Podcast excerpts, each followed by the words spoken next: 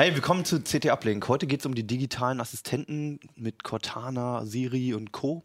Außerdem werden wir nochmal über den Kampf zwischen Intel und AMD sprechen. Da gibt es nämlich neue Modelle. Und wir sprechen über Blade Runner, denn Achim hat sich den Film angeguckt. Da gibt es auch neue Modelle. mhm.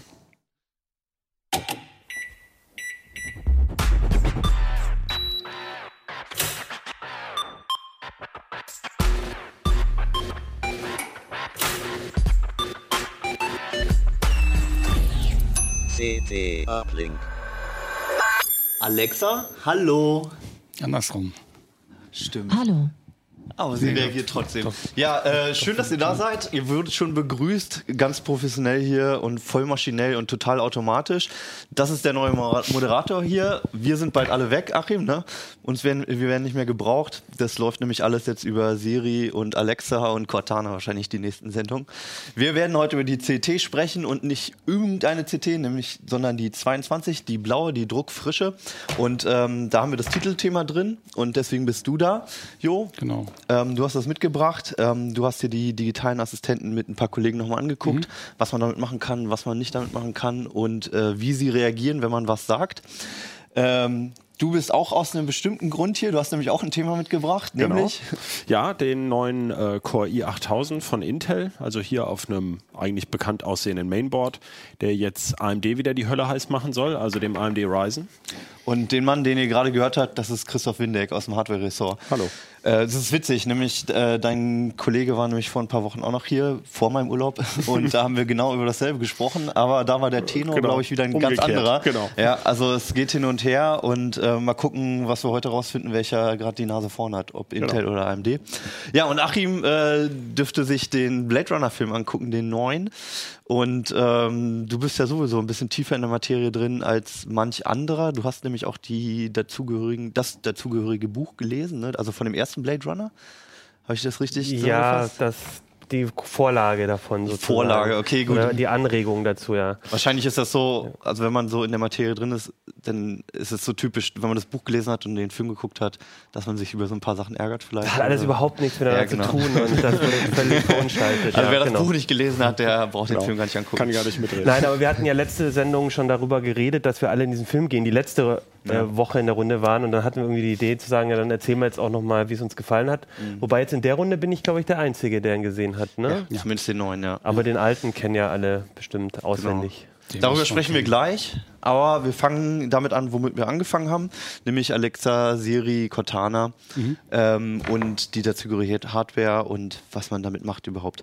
Ihr habt ein riesiges Titelthema draus gemacht. Was hat sich denn in der letzten Zeit da eigentlich getan? Ja, es hatte sich schon im Vorfeld unserer Heftproduktion eigentlich eine ganze Menge getan. Auf der IFA wurden ganz viele Geräte vorgestellt. Und jetzt ist es uns genau in die, in die Produktion halt auch reingegrätscht, dass die Hersteller neue Geräte auf den Markt geworfen haben. Also wir haben noch, noch während der Produktion haben wir halt äh, die neuen äh, Alexa-Geräte noch, noch mit eingebaut in den Schwerpunkt. Für die Google-Geräte war es dann zu spät. Die haben wir noch im Akto-Teil untergebracht oder so, aber in den, in den Schwerpunkt haben wir die nicht mehr mit reinnehmen können. Mhm. Ähm, ja, und äh, offensichtlich ähm, sind alle Hersteller dabei, äh, ganz viele Geräte zu produzieren. Ich denke, also spätestens vor Weihnachten sind die alle da. Mhm. Und da tut sich einfach. Also zusammenfassend Menge. kann man, glaube ich, sagen, es haben jetzt alle jegliche Art von Lautsprechern vorgestellt, also zumindest Amazon und Google. Genau. In jeder Größe und Abart, also ob du jetzt eine volle Stereoanlage quasi haben willst oder einen winzigen Puck einfach nur, den du anquatschen kannst. Ne? Da ist die Auswahl jetzt eigentlich kom komplett so erstmal. Ne? Ja, was so Lautsprecher betrifft, sowieso, da gibt es mhm. eine Riesenauswahl. Gibt es auch von Pearl gibt es ein Gerät. Äh, Sonos hat auch Alexa, glaube ich, integriert. Sonos äh, hat Alexa integriert und Google äh, Assistant soll auch noch kommen. Äh, da, also was die Lautsprecher betrifft, tut sich da ganz viel, aber ich mhm. denke, wir werden auch davon äh, oder damit leben, dass halt ganz viele andere Geräte halt äh, Assistenten drin haben. Mhm. Also ähm, auf der IFA wurde ein ähm, Kühlschrank vorgestellt. Es gibt schon so eine, so eine Designerlampe, die hat äh, Alexa drin. Dieser ewige smarte Kühlschrank, der uns irgendwie seit 25 Jahren ja, auf der IFA verfolgt. Ja, ähm, also ich, ich denke, dass das wird eine Alltagstechnik früher oder später. Also man wird sich da gar nicht mehr gegen wehren können. Das ist dann einfach irgendwo drin. Äh, das ist ja eine, eines der wichtigen Kriterien äh, sowohl für, für, für Amazon als auch für, für Google, dass sie halt ihre Assistenten halt äh, ja als Plattform gestaltet haben. Und dass es dann auch so ist, dass es dann wirklich wie bei Star Trek ist, dass man sich gar nicht mehr darum kümmert, bin ich jetzt in der Nähe von dem und dem Gerät oder so, sondern einfach irgendwo in den Raum reinquatscht und irgendein Gerät fängt es dann auch ja, auf. Ja, irgendwo in die? Wohnung oder so. Also Amazon mhm. macht das ja schon länger, dass es seine, seine Pucks, diese kleinen ähm, Ecos äh, im Dreierpack verkauft. Mhm. Das ist ja ganz klar äh, mit dem Ziel, dass die Dinger überall dann stehen und lauschen. Ja. Und das ist ein, eins von den neuen Geräten. Das sieht aus wie so, ein, so eine, so eine ähm, ja, so ein Wecker fürs, fürs Schlafzimmer. Mhm. Ne? Ob man sich das Hat dann ein Display, ne? Hat doch ein Display und eine Kamera. Mhm. Also ich weiß, ich, also ich würde es mir nicht unbedingt ins Schlafzimmer stellen, aber äh, da kriegen äh, manche es sieht Nutzer so ein bisschen so aus, als wäre es ja. genau dafür entworfen worden. Ja, das war ja auch die große Diskussion bei dem Gerät hier, ne? bei dem, äh, wie heißt das nochmal? Echo Show. Echo Show. Äh, das erste mit Kamera und Display, da mhm. sind ja alle Alarmglocken zumindest so bei deutschen Nutzern angegangen, weil man halt gleich Angst hat, oh, jetzt kommt die Kamera halt auch noch irgendwie mit in den Raum und überträgt die Bilder halt. Ne? Da gab es ja schon diese Diskussion Ja, überhaupt ja. beim Audio überhaupt, ob sie jetzt die ganze Zeit mitlauschen, diese Assistenten oder nicht. Und das ist ja schon die nächste Stufe dann. Ne? Da gab es ja jetzt ganz äh, konkret so einen Fall, ähm, Google hat ja auch so, so kleine äh, Lautsprecher vorgestellt und, und in den USA sind die offenbar schon beziehbar. Und äh, da war es wohl so, dass bei einigen Geräten äh, das auf Dauer angestellt war. Und diese Funktion wird wohl jetzt erstmal ausgeschaltet. Ah ja, aber es muss halt erstmal auffliegen, ne, damit Genau, es dann wieder geändert wird. Ist erstmal Ja, jemand okay, schwierig. Gut, aber kommen wir mal zu den positiven Dingen. Ihr habt euch, ihr habt ja die Assistenten verglichen und Genau. nochmal angeguckt, ähm, was da überhaupt für ein Funktionsumfang dabei ist. Und ähm, kann man die, diese, ähm, es sind da drei, die drei großen, kann man erstmal sagen, ne? Also Siri, Cortana und Alexa. Und Google Assistant. Achso, Google Assistant natürlich noch, Genau. ja, stimmt. Entschuldigung, etwas ist schiefgelaufen. Ach, siehst du? Ja, da wird die Konkurrenz erwähnt und dann meldet sich Alexa gleich. Ähm, kann man die einzelnen denn ähm, nach bestimmten Kategorien Kategor äh, oder, oder benennen, das, was für Eigenschaften welche hat, was für, für gute Fähigkeiten, was die Schwächen sind des Einzelnen? Kann man das irgendwie ja, kann man einordnen? schon, kann man schon. Also wir haben uns ja zum einen mal ähm, ja, ausprobiert. Ich schalte es jetzt erstmal kurz aus, ja. Nicht, dass ich, wenn, wenn, wenn immer ich sie erwähne, dass, dass jetzt dann irgendwas passiert. Ähm, zum Das passiert einen jetzt nur bei halt, den Zuschauern zu haben, Hause. haben sie ganz, ganz unterschiedlichen großen und Funktionsumfang. Ne? Mhm. Ähm, Amazon war als erster da mit, mit Alexa, dass das geöffnet wurde, Mhm. dass man da so, sogenannte Skills programmieren konnte. Und da gibt es halt mittlerweile in den USA 20.000 Skills, äh, in Deutschland immerhin schon mehr als 2.700. Also äh, Erweiterungen, die den Funktionsumfang äh, ja, auf, aufpimpen Kannst du da sozusagen. mal ein, zwei Beispiele nennen? Ja, Heise Online zum Beispiel. Mhm. Ne? Also kann man sich dann halt äh, jeden Tag, äh, ich glaube, werden vier Nachrichten vorgelesen. Äh, ja, oder Telefonbuch. Ja, oder ich äh, habe mein, mein Preisvergleiche. To-Do, meine To-Do-App, die ich benutze, hat so ein Skill und dann kann ich mir sagen, lies mir meine Aufgaben für heute vor und dann gibt es mehrere Dienste, die das halt schon unterstützen und dann wird das halt gleich integriert und du musst kannst quasi deinen be- bestehenden Dienst benutzen, äh, ähm, ohne da jetzt irgendwie alles bei Amazon direkt wieder äh, neue Dienste anzulegen oder so, ne, sowas. Ja, und da ist halt äh, Amazon weit vorne. Was auch dazu geführt hat, dass jetzt äh, Microsoft äh, eine Kooperation mit, mit Amazon eingegangen ist. Äh, da soll jetzt in Zukunft äh, Alexa mit Cortana sprechen können, sodass man zum Beispiel über Alexa auf, auf, auf das Office zugreifen kann äh, und, und umgekehrt Cortana kann dann halt äh, die Skills zum Beispiel von Alexa verwenden. Alexa, frag mal Cortana, ob ich die Office-Dokumente haben kann. Also da haben sich zwei Konkurrenten eigentlich zusammengetan. Ne? Erstmal. Ja, offenbar auch im Kampf gegen Google. Ne? Mhm. Google ist jetzt halt äh, spät in den Markt eingestiegen, aber dann halt mit seiner Power und, und mit Android als Plattform. Mhm. Also da gibt es eine Milliarde Geräte, auf denen der Assistant schon Mhm. laufen kann. Ähm, und jetzt haben sie halt auch noch viele Geräte fürs Wohnzimmer vorgestellt. Äh, die holen jetzt massiv äh, auf. Bis vor kurzem gab es noch nicht die Möglichkeit, deutschsprachige äh, Voice Actions zu programmieren. Das gibt es jetzt äh, seit ein paar Tagen auch. Okay. Das heißt, Also man, Voice Actions ist das, das ist das Gegenstück Skills zu den äh, Skills. zu den Skills, genau. Äh, da gibt es auch in, in Englisch noch nicht so viele, das sind so ein paar hundert, vielleicht ein paar tausend jetzt. Ähm, und in Deutsch wird das dann ganz schnell kommen. Mhm. Das war ja die Diskussion auch am Anfang bei Alexa, ob sich überhaupt durchsetzt. Also ich meine, damals war Amazon noch nicht allzu bekannt für, für so, so, solche Sprachassistent-Software. Und ähm, ob das dann überhaupt unterstützt, weil, weil, solche solche Fähigkeiten leben ja wirklich davon, dass es dann wirklich en masse zu jeder App dann wirklich diese Funktion auch gibt. Aber es scheint ja zu funktionieren. Also das Konzept Amazon, scheint ja aufzugehen. Amazon ne? hat den Markt von hinten aufgerollt. Ne? Also die sind ja erst 2015 äh, mit, mit Echo gekommen und Alexa. Äh, und da gab es Siri schon vier Jahre. Und also Google Now, das war der Vorgänger von Google Assistant, gab es auch schon seit 2012 und 2013 ist Cortana auf den Markt gekommen. Aber das ist bei, bei den großen Softwareherstellern erstmal nur so als Betriebssystembeigabe äh, gehandelt ja. worden. Ne? Und äh, die haben offensichtlich gar nicht gesehen, dass man auch so ein Gerät herausbringen kann, ähm, das dann einfach nur im Wohnzimmer steht und, und ja, ohne, ohne Windows drunter zu haben oder, oder ein erkennbares Android oder was auch immer. Ja. Ähm, und deshalb hat Amazon erstmal da machen können. Und ganz offensichtlich äh, sind ganz viele äh, Drittanbieter darauf abgefahren, dass sie da Skills anbieten können. Und offensichtlich auch, ähm, das ist ja die andere Plattformgeschichte, ähm, man kann Alexa in seine eigenen äh, Geräte, in seine Consumer Electronics einbauen. Mhm. Und da machen offensichtlich auch ganz viele Gebrauch von. Und jetzt ja, hecheln alle anderen hinterher. ja, bis auf Apple. Apple ja. ist ganz klar immer in seiner Welt geblieben. Die, die machen das nicht auf. Sie aber haben auch am allerwenigsten Hardware für ihre Plattform dann, oder? Also ich meine, klar, die iPhones, aber naja, Apple TV zum Beispiel. Ich, das, da will ich die ganze Zeit drauf hinaus, weil ähm, ich habe für mich privat jetzt nie so den Punkt gesehen, warum ich sowas haben wollte. Ähm, aber was war denn überhaupt der Knackpunkt, warum sich die, das Echo so, so schnell durchgesetzt hat? War das die Mediensteuerung? Also ganz klar zu sagen, ich will hier Amazon Video, ähm, Amazon Prime Video oder wie es heißt genau und, und Musik hören? Oder was ist nee. überhaupt der Grund, warum die Leute so drauf abgefahren sind? Das, das war einfach eine sexy neue Plattform, mit der man schön rumspielen kann. Das in Prime ist ja relativ spät erst gekommen, die, die Sprachunterstützung. Das, das, aber was äh, kann sie denn? Ich meine, wenn ich zum Beispiel Kalendereinträge ähm, sehen will, dann muss der Kalender ja irgendwo sein. Den habe ich ja nicht bei Amazon zum Beispiel. Den kann ich ja integrieren. Also ich kann ja, Google-Kalender zum Beispiel einbinden. Aber Sie haben ja 2015 mhm. gestartet, darauf möchte ich hinaus. Also ja. Also was war aus eurer Sicht so das Feature, mit dem ähm, äh, Amazon so gepunktet hat? Oder war es die Bestellfunktion im Shop? Oder ich meine, warum sollte ich jetzt mündlich in meiner Wohnung bestellen wollen. Also ich verstehe immer gar nicht so genau, warum die Leute so drauf abfahren. Das würde ich gerne verstehen.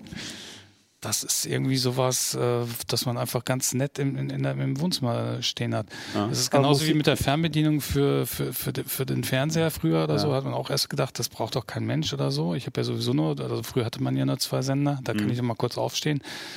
Aber das hat sich durchgesetzt. Und genauso kannst du dann halt der, deiner Box sagen, äh, spiel doch jetzt mal Jazzmusik. Das verstehe ich. Den Teil verstehe mhm. ich ja sofort. Das ist eben für mich die Frage. War es wirklich das? Also so nach dem Motto, ähm, vor allem zur Mediensteuerung.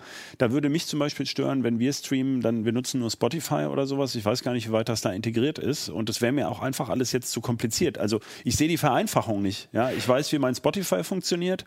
Ähm, äh, und ich wüsste jetzt gar nicht, wenn ich mir so einen Lautsprecher kaufe, wie fummel ich das da an. Aber anscheinend gibt es irgendeinen Ver äh, Verkaufspunkt, zumindest in den USA, der diese Dinger so attraktiv macht. Und ich sehe ja, wir haben jetzt das für mich offensichtlichste Vorläuferbeispiel noch gar nicht erwähnt, nämlich die Sparsteuerung im Auto, mhm. ähm, wo das ja sofort einleuchtet, dass du dein, dein Navi, äh, wenn du irgendwas änderst, dem das sagst ne? und so.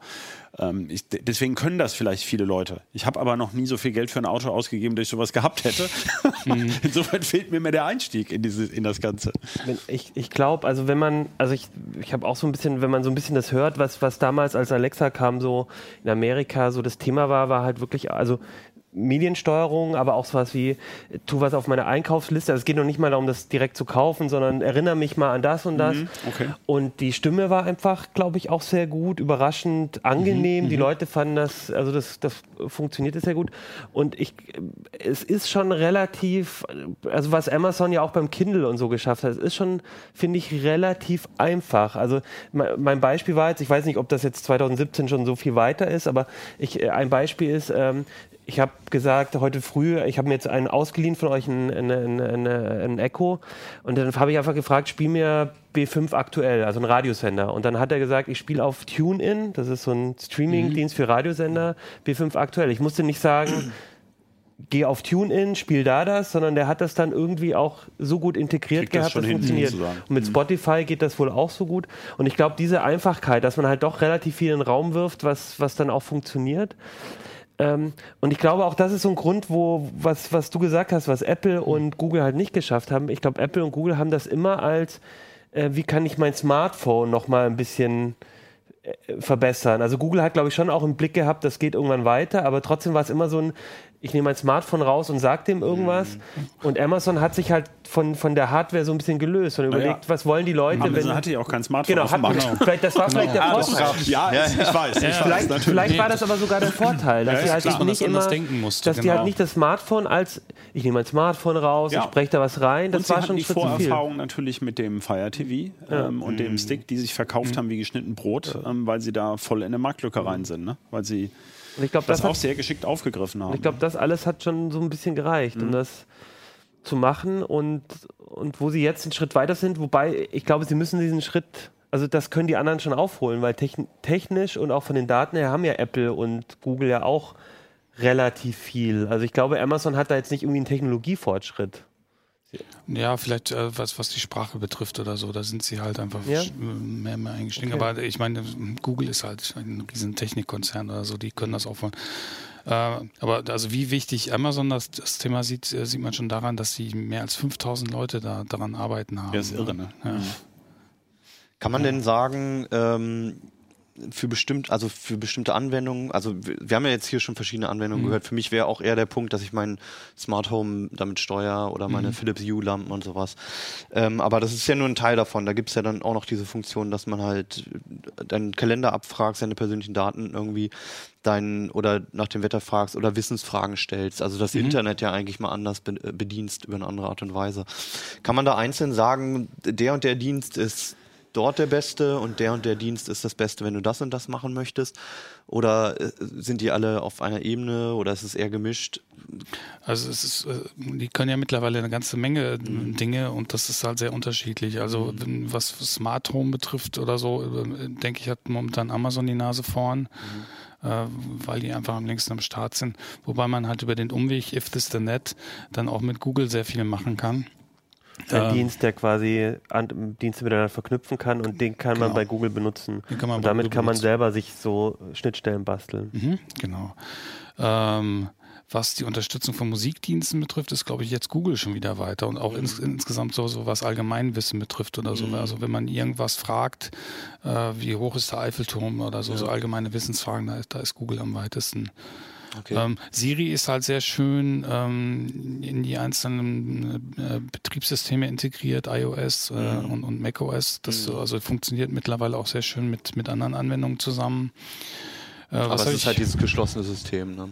Es ist halt nur, es ist halt immer Voraussetzung, dass man komplett auf Apple Hardware setzt. Ne? Ja, aber die, die Apple-Fans sind ja so drauf, ne? Also die stört das ja auch nicht. Ja, ich, ich liege immer irgendwo zwischen den Welten, deswegen mhm, ist es. Okay. Also ich, ich für manche Anwendungen würde ich es mir auch gerne anschaffen und würde auch zu Siri tendieren, mhm. allein aus Datenschutzgründen, aber da funktioniert dann halt vieles andere wieder nicht mit. Ne? Und wenn es ja. nur der Chromecast ist oder so. Ja, und Cortana ja, führt bisher so ein Leben halt in, in Windows, mhm. äh, ist aber auch irgendwie so, so zum Beispiel irgendwie, also wenn, wenn man Cortana fragt, äh, wie macht die Katze oder äh, sing mir ein Lied oder so, also ist als Assistent eigentlich auch ganz toll. Ne? Mhm. Also soll demnächst auch mal als Lautsprecher rauskommen, dann bin ich auch mal gespannt. Und wenn, wenn jetzt Cortana und äh, Alexa miteinander sprechen können, das wird auch spannend. Und dann gibt es jetzt noch einen fünften Player, den haben wir bisher noch gar nicht erwähnt, ja. nämlich Samsung. Mhm. Die sind jetzt auch noch nicht so weit. Also der, der Bixby. Bixby spricht jetzt mhm. momentan auch nur Koreanisch und Englisch, noch ja. nicht Deutsch und ist auch nur auf zwei Geräten momentan des Anbieters zu haben, aber man sollte die im Blick haben, weil die haben nämlich einen Unternehmensnamen des WIF gekauft mhm. und die sind seinerzeit äh, bei Präsentationen vor der US-Presse eigentlich sehr, sehr gut angenommen worden. Also das scheint auch ein sehr fähiger Assistent zu sein. Die äh, haben eine eigene Assistenzsoftware. Die, die haben erstmal mhm. was eigenes entwickelt mhm. und haben dann aber dieses Unternehmen dazu gekauft und dieser WIF ist noch nicht in Bixby mit drin. Mhm. WIF Ach muss so. man dazu sagen, okay. das Unternehmen ist von Leuten gegründet worden, die früher äh, bei Siri mitentwickelt haben, die, die ah, offensichtlich auch die Expertise haben. Also da, da, da ja. passiert garantiert noch was Spannendes. Da war ja, wobei, da, da muss man auch sagen, der Gag war ja, dass es halt zum Beispiel im S8 oder so drin war und diese Taste, die extra eine Hardware-Taste eingebaut haben, was zeigt, wie wichtig sie das Thema halten, die aber in Deutschland erstmal überhaupt nicht funktioniert hat, sondern. Ja, und in den USA die Leute total genervt hat, die ja, die stimmt, Taste genau. anders belegt ja, genau. haben wollen. Weil du ja, ja. auch äh, mit Datenschutz geredet äh, oder, ja. oder so, oder dieses Problem, ne, und die Kamera im Schlafzimmer. Also ich habe jetzt mal das äh, hier Google Home und auch den, den, den Echo ausprobiert und ich merke halt schon, dass es Also das finde ich immer noch so unzufriedenstellend, weil ich eigentlich diese äh, Assistenten finde ich spannend, ich möchte die auch benutzen, aber ich habe mich halt bei meinen Daten halt schon äh, sehr früh entschieden, von Google möglichst weit wegzugehen oder auch nicht alles auf einer Plattform zu haben, mhm. gerade Ko Kalender, Kontakte, die sind natürlich auf meinem Android-Smartphone, aber die werden halt nicht synchronisiert mit Google, sondern, also hoffe ich zumindest, äh, zumindest habe ich so eingestellt, sondern eben mit, mit einem privaten OwnCloud äh, auf, auf einem, auf einem Domain-Server, wo ich mhm. halt, der in Deutschland oder beziehungsweise in Frankreich steht, ähm, wo ich halt echt ein bisschen drauf achte und auch bei anderen Diensten versuche ich halt immer nicht alles irgendwie in einer Hand zu haben. Und das mhm. merke ich halt schon, gerade wieder bei den Assistenten, egal welchen ich benutze, das stellt mir dann immer wieder ein Bein und ich kann es aber auch nicht so richtig glauben, dass es halt gar nicht ohne das geht. Die haben natürlich alle eine Motivation. Google will natürlich, dass du deine Daten bei denen mhm. hast, weil sie die Daten äh, durchgucken können, analysieren können, dadurch wieder neue Dienste besser machen können. Aber ich wünsche mir halt irgendwie eine Lösung. Also am liebsten hätte ich es natürlich, das liegt alles bei mir zu Hause. Und klar ist es mit KI ein bisschen schwierig, aber irgendwie ein bisschen besser, dass ich halt irgendwie, wenn ich Kontakte, also darum geht es halt mhm. halt auch. Ne? Ich will natürlich mit Echo auch sagen können, schreib eine SMS oder äh, schreib eine Nachricht oder nimm eine Nachricht auf für äh, hier äh, den und den. Und dann läuft es aber halt auch wieder darauf hinaus, dass halt alles bei, bei Amazon und bei anderen oder bei Google oder so bei denen in der Cloud sind und also da würde ich mir halt schon wünschen, dass wenigstens ein Anbieter das für sich vielleicht nutzt und sagt, hey, bei uns kannst du auch besser lokale Sachen integrieren. Das widerspricht den Interessen mhm. der meisten Anbieter. Ja, weil, weil, ich finde es halt schade. Ich möchte halt nicht so ein Technikverweigerer sein. Das Thema mhm. kommt ja immer wieder hier auch in der Sendung. Ja. Aber gerade bei den Assistenten habe ich immer das Gefühl, eigentlich müsste doch mehr auch mit lokalen Daten gehen. Ich bin jetzt im beim Wandern überrascht worden von Google Feed auf dem Android-Handy. Das kannte ich noch nicht. Ist mir erst aufgefallen. Plötzlich denke ich, wieso kriege ich denn jetzt hier dauernd eine Temperaturanzeige in Fahrenheit für die fränkische Schweiz? Ne? ich habe noch nicht mal geschafft, es wirklich auszuschalten bisher. Mhm.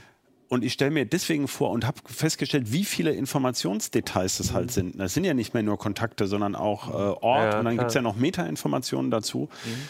Und jetzt drehe ich das mal um. Wenn du das alles aktiv dem Assistenten jetzt mhm. einzeln freigeben müsstest, dann würde niemand dieses Ding benutzen. Ja, das, stimmt, das ja. versteht mhm. kein Mensch. Ja. Und das war von Anfang an unsere ähm, ähm, eine Diskussion oder von vor zwei, drei Jahren, wo wir mal über diese ähm, über das Smart Home gesprochen haben, dass dieses, oh, jetzt brauche ich einen Schalter dafür und dann brauche ich eine Wenn-Dann-Verknüpfung und dann will ich es auch vom Smartphone steuern und dann will ich es vielleicht hier. Und wenn man das alles zu Fuß einrichten würde, würdest du verrückt. Das sind unsere alten Reportagen über, über Smart Home. Mhm. Und es funktioniert mhm. nur so. Also so funktioniert es für jeden bedienbar ähm, wenn, wenn das wirklich alles miteinander verknüpft wird. Aber es macht einem wirklich Angst. Es macht einem wirklich Angst. Man sieht seine Gewohnheiten, die man sich selber nicht eingestehen wollte.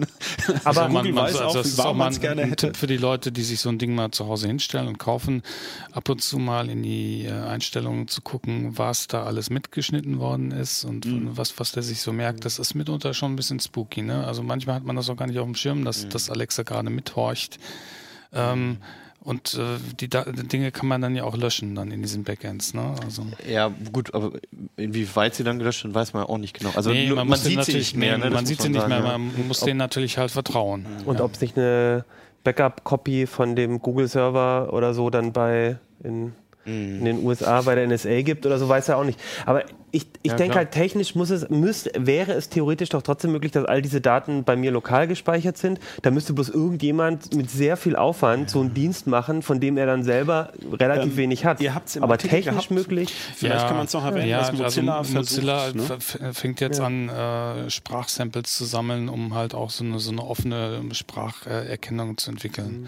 Mhm. Aber wenn, also wenn man jetzt mit den Samples anfängt oder so, dann, dann sieht man schon, wie, wie, wie weit die hinterherhinken oder so. Also ich keine Ahnung, ob das jemals was wird. Hm, es funktioniert halt erst durch riesige Datenmengen, ne, diese hm. Analyse. Und dadurch und warum, warum sollen Unternehmen jetzt halt mit irgendwelchen Samples irgendwelche Sprachmodelle entwickeln und um, um das Ganze drumherum mhm. zu entwickeln, wenn es einfach ein fertiges Alexa oder einen fertigen Google Assistant einbauen das gibt kann? Das Geschäftsmodell existiert ja. nicht mehr, mhm. wenn die vier ich, größten draufspringen. Ne? Ich würde natürlich ja. irgendwie auch meine 100 Euro dann im Jahr dafür ausgeben, aber es gibt halt nicht genügend Leute, also damit kriegst du halt nicht die Summen zusammen, die halt Google Klar. verdient mit, mit Daten oder auch Amazon, mhm. mit dem, was du da einkaufst und ja. was sie dann ja, über dich wissen. Es gibt doch viele Beispiele dafür. Ja. Wer denkt mal an die Musikindustrie? Also jetzt ist halt Streaming. Es gibt keine Alternativen mehr zu Streaming. Ne? Alle Download, MP3-Download-Dienste mhm. haben mehr oder weniger zugemacht. iTunes gibt es halt noch ein bisschen mhm. und irgendwelche Nischenanbieter. Aber ansonsten alle, die das mal versucht haben, ähm, gehen gerade sozusagen Bach runter, weil das Geschäftsmodell jetzt nicht mehr existiert. Da das hätte mal klappen können, aber ähm, und ich denke, bei den Assistenten läuft das ganz genauso.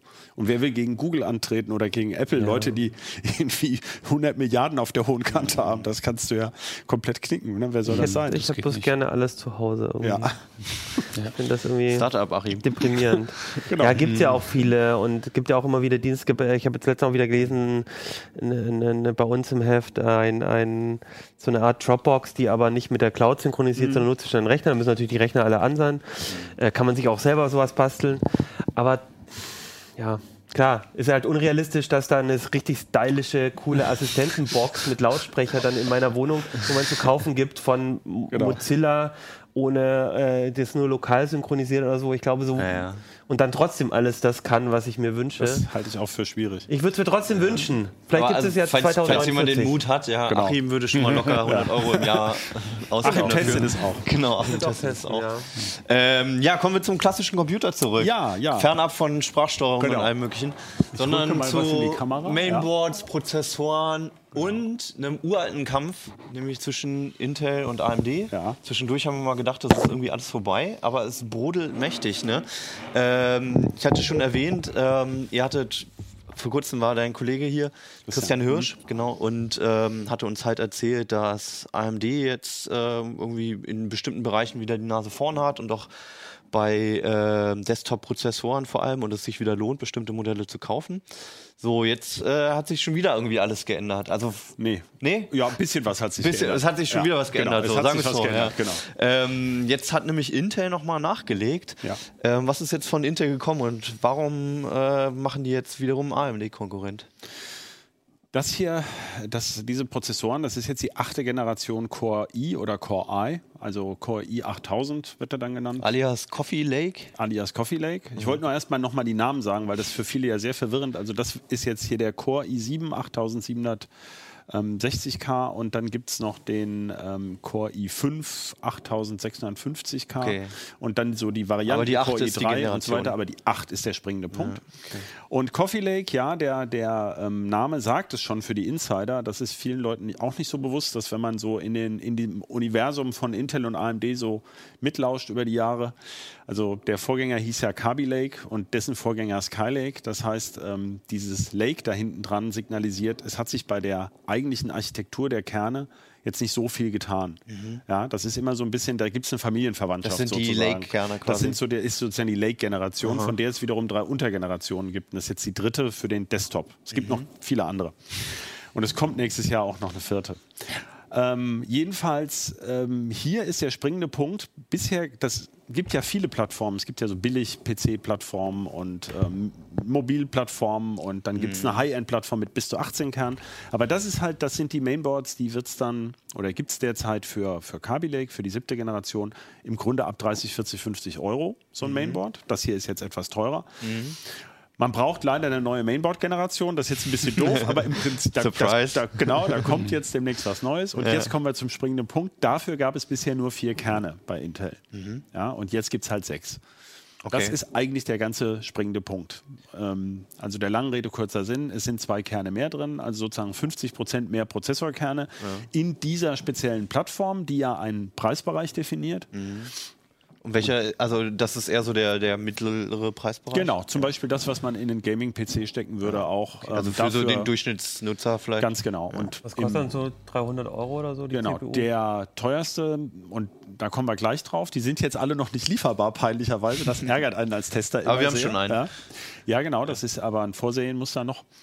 Ähm, das ärgert einen eben sehr als äh, Technikjournalist. Äh, wir sind ja darauf angewiesen, bei der Berichterstattung auch pünktlich berichten zu können. Und mhm. natürlich kriegen wir Preislisten und sowas vorab. Und jetzt sind diese Prozessoren erstmal nicht lieferbar. Das ist sehr ärgerlich, weil mhm. man halt Begehrlichkeiten auch weckt oder einen mhm. Vergleich zieht. Das soll ja ein Angriff auf diesen AMD Ryzen 7 und Ryzen 5 sein. Ja.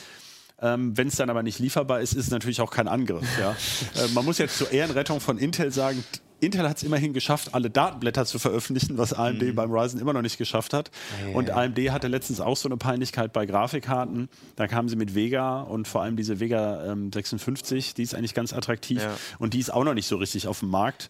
Also ist der Grund einfach, Moment, dass, dass, sie immer nachlegen müssen und so klar, schnell wie möglich vor dem anderen Das ist ganz einfach. Ja. Also es gibt natürlich in der ähm, solche Prozessoren haben mehrere Milliarden Transistoren im Inneren. Das sind ganz neue Fertigungsprozesse.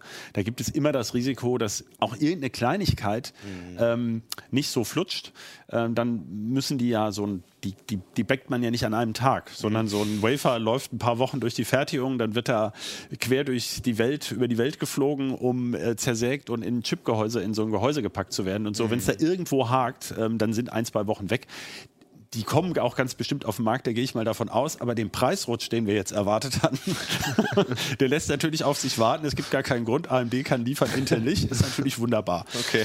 Und so ist auch ein bisschen die Wettbewerbssituation. Deswegen habe ich eingangs gesagt, es hat sich nicht alles geändert. Es hat sich eben in diesem speziellen Segment jetzt erstmal okay. was geändert. Ja. Und Intel zielt ganz klar drauf, AMD da das Leben wieder schwerer zu machen. Mhm. Das heißt, es gibt immer noch Anwendungen, also Software, mit der man mit dem AMD Ryzen etwas besser bedient ist. Also okay. wenn die Software sehr viele Kerne nutzt, weil der hat nämlich acht. Ja. Aber jeder einzelne Kern ist eben ein bisschen schwächer als der von dem hier. Und ähm, für Software, die nicht ganz so viele Kerne nutzt, liegt man eben tendenziell mit dem Intel dann wieder etwas besser, ja. weil der einzelne Kern immer stärker ist. Aber dann kommt es natürlich ganz genau auf die Preise an. Ja, also das ist jetzt eigentlich so pauschale Aussagen, das ist jetzt wieder besser als das, mhm. sind echt schwer, weil man muss genau in seinem Preissegment gucken. Mhm. Und ich sage mal, ein einfaches Beispiel ist der Gaming-PC. Da möchte ich ja möglichst viel für die Grafikkarte ausgeben. Also überlege ich mir, welche, welcher Prozessor ähm, gibt mir genug Power für die Spiele, die ich brauche und lässt aber genug Raum für die Grafikkarte. Und da liegt Raum, finanziellen Raum, ja. genau, genug Budget übrig. Ähm, und da ist es jetzt nochmal deutlich spannender geworden. Also mhm. gerade auch speziell für Gamer. Kann man das immer noch sagen, dass wenn ich einen Gaming-PC aufbaue, dass ich, wenn es dann wirklich mal an 20, 30, 40 Euro hakt, dass ich dann lieber nochmal eine Stufe runtergehe mit dem Prozessor und in die Grafikkarte investiere? Es ist so ein bisschen wie beim RAM mit den Minimalanforderungen. Man sollte mhm. nicht unter einen gewissen Punkt mhm. gehen. Ja? Und der ist aber für die einzelnen Spiele schwer zu bestimmen. Ah, ja? okay. Also, was Weil die verschieden wissen, optimiert sind dann auch. Ganz genau. Es mhm. gibt Spiele, die profitieren schon von. Also, es gibt vor allem Spiele, die starten gar nicht mehr auf Systemen mit weniger als vier Kernen. Das mhm. sollte man. Also, ein Quad-Core muss man ja. als Gamer heute mhm. haben. Okay.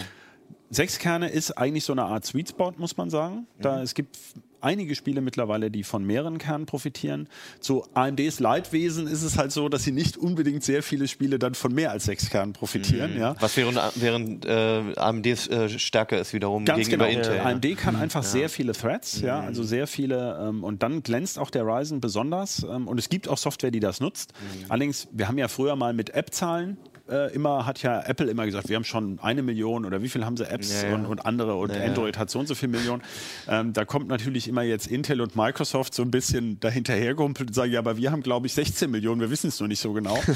und in diesem riesigen Wust an Software gibt es eben tatsächlich noch nicht so wahnsinnig viele, die eben sehr, sehr viele Kerne nutzen. Das muss man sich mal klar machen. Wobei Natürlich, auch, ja. sehr, sehr viel Software es auch überhaupt nicht notwendig ist. Also ich meine, genau, genau. Also Wobei ich immer, also wir gucken gerade auch so ein bisschen drin, das Solitär braucht es nicht, aber ich bin immer wieder erzürnt über LibreOffice, OpenOffice, also ah. zum Beispiel Konversion nach PDF. Mhm. Du, hast ein, du hast ein PowerPoint, ähm, das kommt ja nun öfter mal vor und willst das konvertieren, da würde man ja eigentlich sagen, da könnte man doch jede Seite auf, in einen einzelnen Prozess mhm. auf einen Kern geben. Das mhm. ist ja ein No-Brainer. Die hängen ja noch nicht mal voneinander ab, anders beim HIVC oder sowas stumpf eins nach dem anderen. Ja, und Tabellenkalkulationen. ja, da gibt es Funktionen, so. die tatsächlich schon von OpenCL sogar profitieren, aber also von sogar die Grafikkarte mit einbeziehen können. Aber man kann das einfach nicht allgemein sagen. Ja, mhm. und das macht es auch die Entscheidung so wahnsinnig schwer. Was ist jetzt der geile Prozessor? Mhm. Ne? Der hier ist eben, obwohl er sechs Kerne hat, eben auch auf einem Kern sehr stark, ähm, weil er besonders hoch taktet. Welcher ist das jetzt genau? Das, der jetzt hier drin steckt, ja. ist der Core i5 8400. Das ist der günstigste Sechskerner von Intel. Der mhm. theoretisch hatten wir den für 160 Euro erwartet. Aber die Online-Händler wissen natürlich, jetzt ist er nicht lieferbar. Die Vorbesteller dürfen erstmal 190 abdrücken. Ähm, also da sollte man einfach noch ein bisschen warten. Okay. Und ähm, dann haben wir noch diesen Core i7 8760 da. Okay. Äh, ihr hattet auch von einem Modell gesprochen, was so von Intel als das Gaming-Modell dargestellt wird, ja. preis-leistungsmäßig. Ähm, stimmt ihr dem zu? Kann man sagen, ähm, hier ist jetzt in der Serie ist auch einfach ein Prozessor dabei, wenn du mittleres Budget hast, Durchschnittsspieler, dann nimm das Ding erstmal, damit wirst du glücklich. Ja, da kann man sagen, dass dieser Core i5 8600K, der ist wahrscheinlich, ähm, den hatten wir jetzt noch nicht genau da. Core i5 ist Core es? i5, ja, ja. weil mhm. ähm, der, der Witz ist ja immer zwischen dem i5, i7, also mhm. das ist ja angelehnt, ne, BMW und Intel haben ja eine Kooperation mal gehabt und die Amerikaner schwärmen ja für BMW und das ist mhm. schon stark ähm, an diese Logik mit i3, i5, i7 angelehnt mhm. und der i7 kann halt dieses Multithreading, dieses mhm. Hyperthreading, das heißt, pro Kern habe ich nochmal einen extra Thread, mhm. worum, wovon eben wiederum nicht allzu viel Software präsentiert, äh, profitiert, Entschuldigung. Spiele sowieso nicht. Oder? Ja, sowieso nicht kann man nicht also sagen. Also nicht, Manche schon, nicht aber nicht ja. in dem Maße. Aber bestimmte Features, zum Beispiel der größere Cache oder eben die allerhöchste Taktfrequenz, mm. ist natürlich immer an den teuersten Prozessor gekoppelt. Das macht AMD logischerweise genauso. Das heißt, ja. ich brauche vielleicht als Gamer, brauche ich das Hyperthreading nicht unbedingt, genau. aber es sind halt andere Hardware-Features wie dieser Cache dabei, die eigentlich ganz cool wären zum Spielen ja, wieder. Also der Unterschied ja. ist bei diesem i5 8600K bei dem dicksten nicht so wahnsinnig groß. Okay. Also wir reden da nicht mehr über große mhm. Unterschiede, aber natürlich die Preisstaffel, das kennt man genauso aus dem Automarkt. Ja, also ähm, die ist nicht so, dass das linear wäre. Also unten sind sie eng gestaffelt, liegen sie immer 30 Euro auseinander und oben ja. sind dann schnell mal auch ein Hunderter mehr fällig. Ähm, nur ganz kurz, ich hatte jetzt gelesen, dass die Preise ungefähr auf dem Niveau der alten Prozessoren liegen. Sollen, also, ja. Weil sonst, wenn sie lieferbar wären. Wenn sie dann mal kommen, ja, und die Preise dann auch noch, und dann vielleicht auch noch die Verfügbarkeit muss, auf einem genau, ordentlichen Niveau. Es muss einfach Konkurrenz ähm, Ist es denn jetzt so, also wenn ich mir jetzt irgendwas in die Richtung schießen wollte, eigentlich, soll ich dann warten? Oder soll ich, ich oder soll ich darauf hoffen, dass die alten billig werden? Ich würde jetzt tatsächlich ganz aktuell im Moment, wenn ich nicht weiß, dass ich unbedingt einen AMD kaufen möchte. Mhm. Ähm, aber selbst dann würde ich im Moment ein bisschen zögern. Okay. Wobei es ein, ein anderes Problem gibt. Das RAM wird derzeit immer teurer. Wir sind ja, wir fangen ja schon an, wie, wie alle äh, eifrigen CT-Leser wissen, auch unsere Bauvorschläge für einen ähm, Herbst zusammenzustellen und sind gerade total entsetzt. Also mancher Speicher ist doppelt so teuer wie Anfang letzten Jahres. Okay. Und, aber das war ja ähm, schon immer so. Das ging hoch und das runter. Natürlich immer, ne? geht das ja. hoch und runter, genau. Ja. Und auch SSDs sinken im Moment nicht im Preis, weil NAND Flash auch knapp ist. Und ähm, insofern weiß man nicht so recht. Also wer schon weiß, dass er mit so einem AMD 8-Kerner gut fährt zum Beispiel, der kann, glaube ich, ganz gut zuschlagen. Aber ja. ich erwarte eigentlich schon, dass die Preise noch ein bisschen in Bewegung geraten. Ja. Wobei zu Weihnachten, das ist ja auch eher unwahrscheinlich. Die ne? müssen ja vor die Weihnachten liefern können. Darum geht es ja, wenn man jetzt ein Produkt vorstellt. Du hattest mhm. es ja gerade bei den Assistenten gesagt. Dann geht es natürlich um die Holiday Season in den USA und ähm, eben das Weihnachtsgeschäft im Rest der Welt. Also drei Monate könnte ich mich nicht äh, zurückhalten, glaube ich, wenn ich mir ja. einen Gaming-PC zusammenstelle. Na, das ist klar. Vor allem, wenn der RAM so viel teurer wird, dann ja. Spaß. Aber wir arbeiten ja gerade an einem Mainboard-Test auch, also das kommt ja jetzt auch demnächst. Also wir haben ja noch, noch nicht mal die ganze Infrastruktur äh, durchgetestet. Okay, ja. aber, aber es gibt Boards, ne? Ja, also das Boards war ja auch schon öfter mal so, dass es dann irgendwie keine Boards gab oder so. Das haben wir auch schon alles durch. Ja, das also, gibt's alles. Ja. ich war, eigentlich schließt das an. Ich, man munkelt ja, dass äh, gegen Ende des Jahres gibt es ja immer wieder das Thema Bauvorschläge. Ähm, Wäre das ein Kandidat so für so ein Gaming-PC dann auch? Weil ja, damit, da überlegen wir auch nochmal vielleicht ein bisschen was Billigeres zu bauen und sowas. Aber natürlich ist der auch für Gaming interessant. Natürlich. Weil ich dachte jetzt auch ein. so ein paar Kerne mehr, vielleicht ganz gut. Ja klar, das ist die mhm. aktuelle Plattform. Und Glaubst du eigentlich, dass Intel den jetzt nur mit sechs Kernen, dass das halt so der Trick ist, um AMD äh, jetzt irgendwie nochmal was gegen zu Oder hätten die den auch rausgebracht, wenn AMD Nein, jetzt... nicht so schnell. Klar, also das, der, okay. das Prozessor-Wettrennen ist toll. Also für uns ist es ja. hektisch. Es kamen zwei Prozessoren raus, während Christian in Urlaub Urlaub war und ich musste einen dann auch noch selber testen. Ich war etwas genervt. Also ganz alleine sozusagen. Mhm. Wir arbeiten ja mit Assistenten auch. Der Assistent hatte mhm. auch Urlaub. Aber ist natürlich schön nach vielen Jahren, wo ähm, Intel einfach immer nur so 10% und vielleicht nochmal 10%. Auch bei den Notebooks hatten wir das ja letztens. Jetzt auf einmal gibt es vier Kerne. Das hätte Intel meiner Meinung nach schon vor einem mhm. Jahr tun können. Ähm, hier ist es vielleicht ein bisschen komplizierter.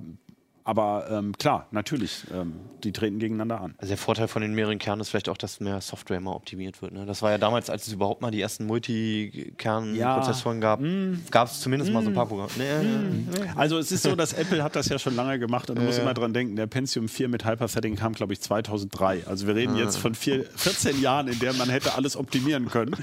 ähm, ich sage das immer wieder, auch 64-Bit war 2003. Ja. Ne? Ähm, ja. Das ist alles schon ein bisschen, also es geht viel langsamer. Okay Okay, argumentativ widerlegt, alles klar. Naja, natürlich wird es sich in die Richtung entwickeln, das ja. ist klar. Ne? Ja, gut, klar, ja. Aber äh, du hast schon recht, das hat man vor zehn Jahren auch Ja, gesagt. genau. Und so richtig ist es Ich glaube, in vielen Entwicklungshäusern ist es postet, wir müssten mal hier. Ja, so ganz Genau. hinten bei den Prioritäten. Ja, Aber da so, hat ja. ja der Kollege Stiller gezeigt, die arbeiten ja zum Teil eben mit Compilern, die schon sechs, sieben Jahre alt sind, auch weil man halt Plugins hat, Mhm. äh, von einer Firma zugekauft, die nur damit und das dauert alles ewig. Ne? Ja. Klar.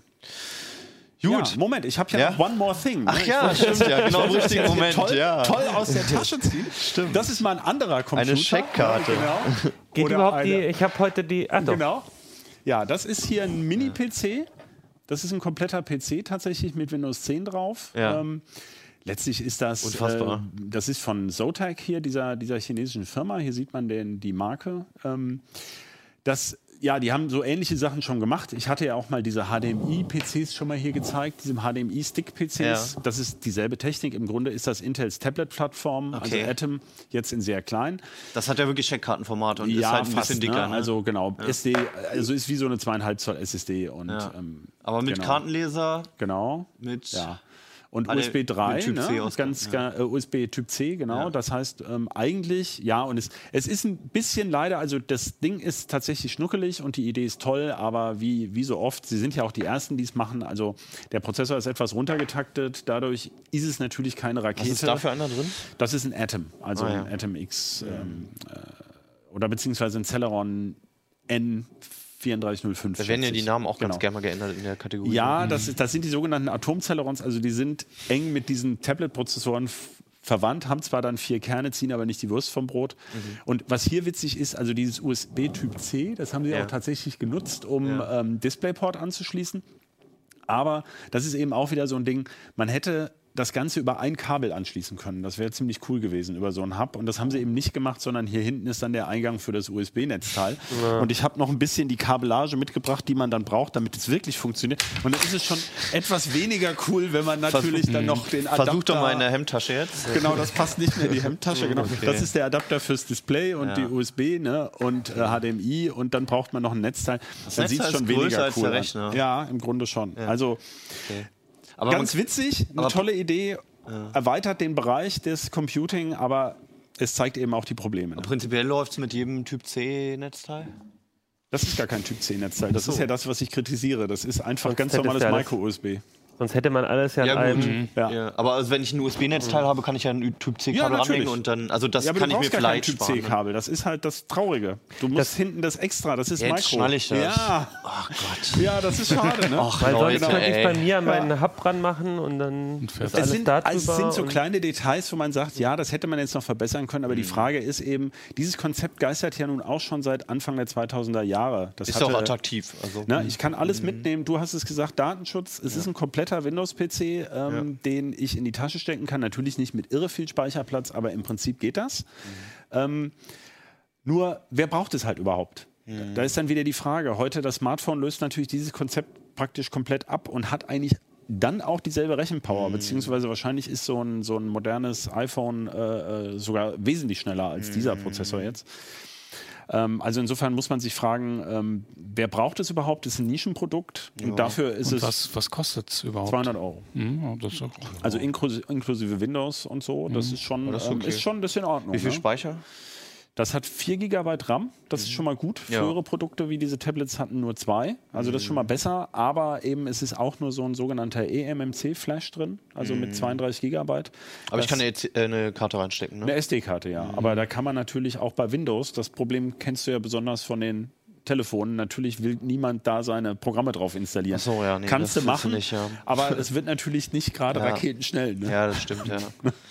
Okay, gut, aber irgendwie nette Ja, Idee. kleiner es Gag am gibt, Rande Es gibt sicherlich auch Ja. Anwendungen dafür. Also Ja, klar, irgendwie ist es schön. Man, ja. man, es ist halt sowas, eigentlich, also für mich ist es so, so ein bisschen haben wollen Effekt, aber man sucht dann so not Man sucht die dürftig irgendwie nach Anwendung. Anwendungen, ja, genau. Vielleicht für einen Urlaub oder so. An, Fern ah, ja, doch, an Fernseher könnte man es hängen im Hotel, ne? Musst du nur noch deine Tastatur mitbringen. Ja. Gut. Äh, Achim, du warst im Kino für uns. Ja, ähm, ich hatte es ja schon vorher gesagt, die ähm, letzte Woche war mal lustigerweise eine Runde, die alle den, diesen Film heiß erwartet haben, geguckt haben. Jetzt bin ich heute der Einzige da. Ähm, aber ähm, vielleicht ähm, kann ich euch dann einfach ein bisschen was erzählen dazu. Ich- Ich, möchte allerdings auch nicht zu viel spoilern. Oh, da müssen wir vorsichtig Aber ein sein. bisschen. Ja, sonst. Ähm, also ich, weil du meintest, hier hat es noch niemand gesehen, ich will es mir nächste Woche noch angucken zu meiner Verteidigung, aber ähm, ich glaube, ich hatte jetzt auch schon gelesen, dass äh, der neue Blade Runner so ein bisschen gefloppt ist. Also sie haben, glaube ich, das äh, am ersten Wochenende noch nicht die Produktionskosten reinbekommen, was für so einen Film mhm. schon so ein Warnsignal ist. Also ich glaube auf jeden Fall ähm, waren die Erwartungen auch vom Studio sehr hoch. Mhm. Blade Runner eben, wenn man diesen Kultfilm... Die Marke, ja, die Besetzung genau, auch, ne? Äh, genau, auch eine hochdotierte äh, Besetzung mit Ryan Gosling, ähm, Jared Leto, oder Leto Ford. und Harrison Ford eben auch wieder.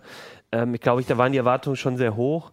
Äh, ich glaube, der wird schon trotzdem insgesamt ähm, okay laufen. Mhm. Ich glaube, die kriegen dann schon die Produktionskosten wieder rein, auch spätestens, wenn er dann auch äh, an, an, in den Handel geht. Ähm, für, das ist aber, für mich ist ja eh die Frage, floppt er für die, ähm, für die Fans, weil ich glaube, ja. letztendlich muss man sagen, ähm, also das wäre auf jeden Fall eine Empfehlung, wenn ihr den ersten Blade Runner noch nicht gesehen habt, dann macht der zweite wahrscheinlich auch keinen Sinn. Also Sollte man aber generell einfach mal gesehen haben, wenn man mhm. allgemeines Interesse an genau. Filmen hat. Also aber ich glaube, also man muss ja. auch diesen Film immer im Kontext des, des, äh, des ersten Blade Runners, der in den 80er Jahren, mhm. ne, 80er Jahren ja. gezeigt wurde, äh, immer sehen. Und da ist natürlich die Frage, ähm, geht das? Also kann man die, also das ist natürlich eine sehr große Herausforderung. So ein Film, der auch so einen Kultstatus hat und wirklich auch, finde ich zu Recht, einer der größten Science-Fiction-Werke immer noch heute ähm, mhm. dazu zählt und heute immer noch funktioniert übrigens. Also auch mhm. die ähm, Special Effects, das ist ja manchmal so, dass wenn man so einen alten Film, ich überlege gerade, ich suche gerade ein Beispiel, also bei den Flash ja. Gordon. Ja, oder, oder auch selbst die ersten, finde ich, die ersten Star Wars-Filme, so, ja, ja. da merkt man schon so ein bisschen, dass manche Sachen eben. Vor allem in der Special Edition, da wird es eher noch schlimmer, weil sie da so viel Effekte Genau, und das ist aber, den kannst du dir heute immer noch angucken. Die haben halt viel mit Modellbau gemacht und da gibt es halt nicht so die, die Aliens, die dann irgendwie dann heute absurd ausgucken, sondern also das funktioniert heute immer noch sehr gut und deswegen ist es noch viel schwerer, so ein Film, so ein Filmmaterial ähm, so viel später eben wieder zu beleben. Klar. Und ähm, ich finde, also ich bin so ein bisschen zwiegespalten. Wenn du, ich glaube, wenn du mit Fans redest, viele sagen irre gut. Und es gibt auch einige, die sagen, äh, totaler Mist. Und ich liege so ein bisschen dazwischen, muss ich sagen. Ich finde, die Inszenierung ist total gelungen. Also ich finde, dieses, dieses, diese wirklich schwere Aufgabe, so ein 80er Jahre Science-Fiction-Dystopie irgendwie heute nochmal aufleben mhm. zu lassen, auch mit der Musik trotzdem so diesen Flair auch aus den 80er Davon Jahren. lebt ja der erste vor allem, also ja. die, die Story ist interessant, aber der erste lebt von ja. dieser ganzen Welt, die da ja. aufgebaut wird und von dieser Cyberpunk-Atmosphäre. Das war halt das Neue. Ne? Und das haben sie auch geschafft, irgendwie zu übertragen in den Film und trotzdem, dass es auch nicht aussieht, als wäre das jetzt irgendwie so ein, so ein billiges Remake, sondern irgendwie ein bisschen weitergespannt, so ein mhm. bisschen neue Ideen reingebracht und also als Gemälde so, ne, einfach so als Kunstform, sich dieses mhm. Ding anzugucken, ist einfach bombastisch und das ja. ist im Kino auch, finde ich, toll. Ist der Soundtrack auch so ähnlich? Ja, genau. Das hat, ähm, ähm, die haben quasi versucht, diese, diese Synthesizer-Effekte ja. auch wieder so aufzuleben. Mhm. Es ist ja, es ist ein bisschen zu laut und zu intensiv alles. Also ich, ich war im Kino auch mit unserer, äh, unserer Fotografin hier aus der CT mhm. unter anderem und mit Alexander Spier, der ja auch oft in der Sendung ist. Und äh, unsere Fotografin meinte, es war ja irgendwann auch echt zu laut. Da hat mhm. sich fast schon, wir waren jetzt auch in einem Atmos-Kino, wo mhm. natürlich die Effekte besonders ja. knallen. Ähm, also es war vielleicht fast schon zu bombastisch, aber mhm. das war trotzdem sehr gelungen, fand ich. Und wenn man sich das nur so anguckt, ähm, so einfach, man kennt den alten Blade Runner und man möchte quasi irgendwie so ein so eine Kunstform äh, neu gesponnen irgendwie äh, in der heutigen Zeit das sich angucken, finde ich, mhm. ist das gelungen. Aber ich finde von der Story, äh, ehrlich gesagt, guck dir den alten Blade Runner an, die Story ja. passt immer noch. Was ja, willst du da jetzt noch neu erfinden? Und da finde ich, wird es dann so ein bisschen. Aber es ist dünn. eine eindeutige Fortsetzung. Ne? Genau, das fand ich auch sehr gut. Es gab ja so ein paar Remake-Sachen in letzter Zeit auch, wo dann einfach versucht wird, die, die Story neu aufzuleben. Und das finde ich klappt meistens nicht so. Und das ist halt wirklich 30 Jahre später. Ja. 2019, äh, genau, 49, 30 Jahre später. Das ist, fand ich, eine gute Wahl. Also nicht einfach, wir machen das nochmal, weil dann würden alle sagen, hey, ja, klar. das war doch damals. Naja, hat ja gut. bei Star Wars auch geklappt. Ja, genau, sondern einfach, wir setzen das in die ja. Zukunft. Das fand ich ähm, an sich gelungen. Auch ja. die Geschichte, sich zu überlegen, was passiert da, das äh, ist gar nicht ja so einfach. Ne? Wie, wie spinnst du das mhm. weiter?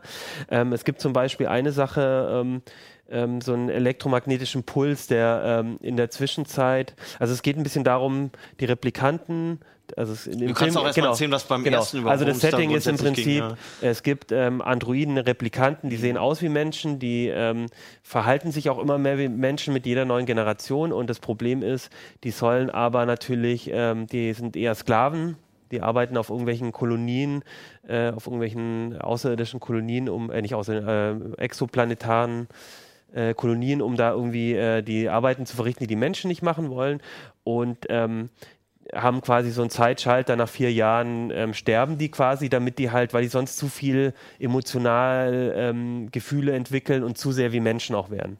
Na, und da büchsen halt ein paar aus, kommen auf die Erde und äh, die Aufgabe von dem Blade Runner, der von Harrison mhm. Ford im ersten gespielt wird, ist, die ähm, zu überführen, ne, find, die rauszufinden, das ist ein Roboter, das ist ein, kein Mensch äh, und die dann auch äh, äh, quasi äh, auszuschalten, abzuschalten, abzuschalten und dann halt also zu töten letztendlich, ne, mhm. ne, wenn man davon töten sprechen kann. Und das ist ja auch die große zentrale Frage im ersten genau. Teil, wer jetzt eigentlich genau. Android ist und wer nicht. Genau, und das ist halt gerade der, ähm, das ist das Nexus 6 Modell, das da ausbüchst und das ist so das erste, kennt man ja, Google hat das ja dann ja, auch Google, benutzt. Ja. Und das ist so das er Modell, wo es so erstmal diese Tests, also das ist dieser Void-Kampftest, heißt er im Buch mm. und im Film, glaube ich, Im auch. Film auch ja. Ähm, der so an seine Grenzen gerät. Ne? Du, du stellst die Fragen und anhand der Verzögerungen, anhand der, wie die Pupillen sich verändern, Verzögerungen mit der Reaktion, kann man rausfinden, ist es ein Replikant oder nicht. Das ging mhm. vorher sehr einfach und bei dem Sechser-Modell wird es schon echt schwer. Und im Buch zumindest ist es auch so dieses Motiv, wie geht es jetzt eigentlich weiter? Kann man diesen Test noch so weit verbessern, dass man wirklich immer mhm. die Androiden äh, rausfindet? Und auch im Film ist ja auch die Frage, das ist zumal die erste Anwendung auf diese neue Generation, ähm, kann er es noch rausfinden überhaupt. Mhm. Genau, und im neuen Film wird das so ein bisschen weitergespannt und das finde ich, diesen Twist haben sie gut gelöst. Ähm, ähm, es gibt zwischen den beiden Filmen sozusagen ein Ereignis, nämlich ähm, ein, ein elektromagnetischer Puls wird auf LE draufgeschossen. Ich glaube auch von Replikanten, wenn ich das richtig verstanden habe. Und damit werden alle Datenbanken gelöscht, damit werden alle Speicher werden kaputt gemacht und damit weiß halt keiner mehr, wer ist eigentlich Replikant, wer ist es nicht. Also ah, ja. alle Informationen, alle Geburtsdaten, alle DNA-Datenbanken, eigentlich das Internet, ne, alles ist erstmal gelöscht sozusagen. Mhm. Und danach fängst du halt von Null an. Und damit können sich halt auch die Replikanten, die dann schon äh, irgendwo unterwegs waren, sich natürlich auch wieder verstecken. Mhm.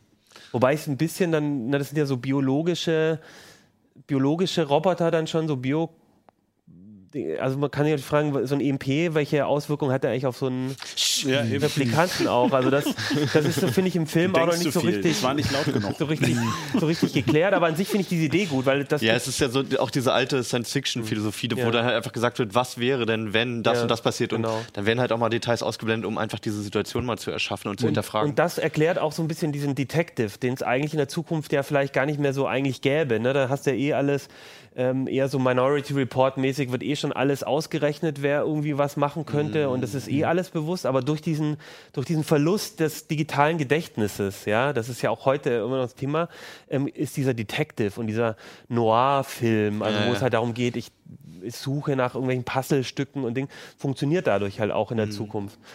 Und das, das finde ich jetzt sehr gut gemacht, aber trotzdem ist die Geschichte insgesamt sehr dünn. Der Film ist sehr lang, zweieinhalb Stunden. Und ich habe ein Interview von in der Süddeutschen mit dem Denis Villeneuve, der das gedreht hat, mit Ridley Scott als Producer im Hintergrund. Ähm, in dem Interview hat er gesagt, äh, wurde er gefragt, warum er denn keinen Director's Cut sich äh, vom, vom Studio hat geben lassen, ne? die, die, die Möglichkeit. Und da hat er gemeint, ach, das bräuchte er gar nicht, weil er durfte den Film eh so machen, wie er wollte. Mhm. Und ich finde, das merkt man so ein bisschen. Der Film ist einfach für die Story eine halbe Stunde, eine Dreiviertelstunde mhm. zu lang. Und mir ging es wirklich so am Ende, okay. habe ich so ein bisschen überlegt, na jetzt komm Leute, komm mal zum Schluss. Das, und das ist ja eigentlich kein gutes Zeichen für den ja, Film. Das ist ja beim ersten Teil mhm. auch schon so schwierig. Und eigentlich kann man sagen, also wenn man sich den noch angucken will, wenn, wenn man sich den ersten angucken will, unbedingt diese Final Cut Version, mhm. weil alles andere ist noch verwirrender als der Film sowieso ja. schon. Also da, genau, beim alten war es ja so, dass viele Versionen auch bestimmte Fragestellungen ganz anders gelöst ja, haben. Und der Film ja fürs Kino damals ähm, noch schnell sehr umgeschnitten wurde, mhm. weil die Angst war, dass dieser dystopische Film äh, ins, im Kino floppen wird. Er hat er ja dann auch. Und dann haben sie am Ende noch eine Szene aus, äh, noch eine alte Szene von Ridley Scott aus Shining hingemacht, die so ein bisschen positiv, passt überhaupt nicht rein, merkt man irgendwie auch. ja, stimmt. Damit das irgendwie ein Hollywoodeskares Ende hat. Ja. Und das hat dann die, die Version, die man jetzt nur noch findet, auch. Ne? Also Ridley Scott hat sich sehr darum bemüht, dass im Prinzip die Leute nur noch diese Final Cut-Version gucken. Mhm. Ähm, aber die ist auch sehr lang, die ist auch sehr behäbig, die für so einen Jugendlichen von heute, glaube ich, auch schwer zu gucken. Aber die Story trägt das trotzdem. Also man bleibt dran, es ist mhm. spannend. Und beim neuen finde ich, ah, ist die Story ein bisschen zu wenig, um zweieinhalb Stunden zu machen. Also soll, sollen wir reingehen oder? Wenn ihr Blade Runner geguckt habt und ja. das toll findet, die Geschichte, dann geht rein. Ähm, aber erwartet nicht, dass das, äh, das irre große, also mm. dass das wirklich nochmal so ein das Gleiche sein wird. Also, also der alte Blade Runner ist irgendwie besser, auf jeden Fall. Ja, gut, das, das alte ist sowieso auch, immer besser, ja. Äh, und wenn ihr mit Blade Runner wenig zu tun habt und den alten schon langweilig findet, dann geht nicht rein, dann werdet ihr ja. nur, dann geht er nach einer halben Stunde ja, ab Ende, denkt ihr drüber nach. Okay, gut. Ja. Aber man kann sehr viel Freude an den, an den Filmen haben. Genau. Ich finde, Harrison Ford hat jetzt endlich mal äh, aus. Ja? Also ich, mich nervt das in allen Filmen. bei Star Wars muss er nochmal sterben und äh, bei Indiana Jones, also wir beide ja. wollen ja über diesen anderen Film gar nicht sprechen, der da noch rauskommt. Ich finde, Harrison Ford passt da nicht mehr so rein. Ich hätte den, glaube ich, fast weggelassen, aber mhm. das ist halt eine Hommage an die Alten. Aber mich nervt er inzwischen. Obwohl ich den damals total toll fand. Indiana Jones, Star Wars, Blade Absolut. Runner, total toller Schauspieler, aber passt nicht mehr so ins 21. Ja, ja irgendwann ist es halt vorbei, ne? Mhm. Genau. Gut, für uns ist es auch für heute vorbei zumindest. Äh, danke für deine Einschätzung, äh, Achim. Ja, bitteschön. Ich werde nächste Woche noch reingehen. Mal gucken, ob wir uns danach streiten. ja. Und ähm, ja, wir sehen uns nächste Woche wieder. Schön, dass ihr reingeschaltet habt. Und falls ihr Samstag oh, ja. guckt, äh, ja. gleich nochmal umschalten auf den großen Lego äh, den wir am Samstag genau. versuchen. Ne, Johannes? Du hast kein Mikrofon wahrscheinlich. Bist schon, einge schon eingeschlafen? Also, ja, genau. Also wir, wir bauen einen Millennium Falcon, einen Lego Millennium Falcon mit 7.500 äh, Teilen und äh, versuchen das so schnell wie möglich zu tun. Der Weltrekord. Das ist so ein Oschi, wenn er fertig ist. Das ist unfassbar. Wir glauben, dass wir den Weltrekord erreichen würden, wenn wir, glaube ich, unter zwölf Stunden. Jetzt habe ich ein Mikrofon. Okay, unter zwölf Stunden, gut. Das also es sind 7500 äh, Teile und das Modell wiegt 15 Kilo. und es gibt von. Die Packung haben wir jetzt nicht. Da bist du auch ne? dabei. es gibt von Tested gibt's ein, ein Zeitraffer-Video, die haben den in zwölf Stunden aufgebaut und wir wollen versuchen, das zu unterbieten. Und ich mach's in sechs. und äh, werden also eine Waage hinstellen, eine Personenwaage, sodass wir immer so ein bisschen im Blick haben, wie viel Kilo wir noch verbauen müssen und solche Sachen. Okay, alles klar. Ja, wenn ihr Bock habt, schaut uns zu, schaut einfach mal rein. Ähm, das Teil ist auf alle Fälle sehr sehenswert. Ansonsten bis dann, ne? Viel Spaß. Ciao. Viel Spaß auch mit der CT, falls ihr habt. Bis dann.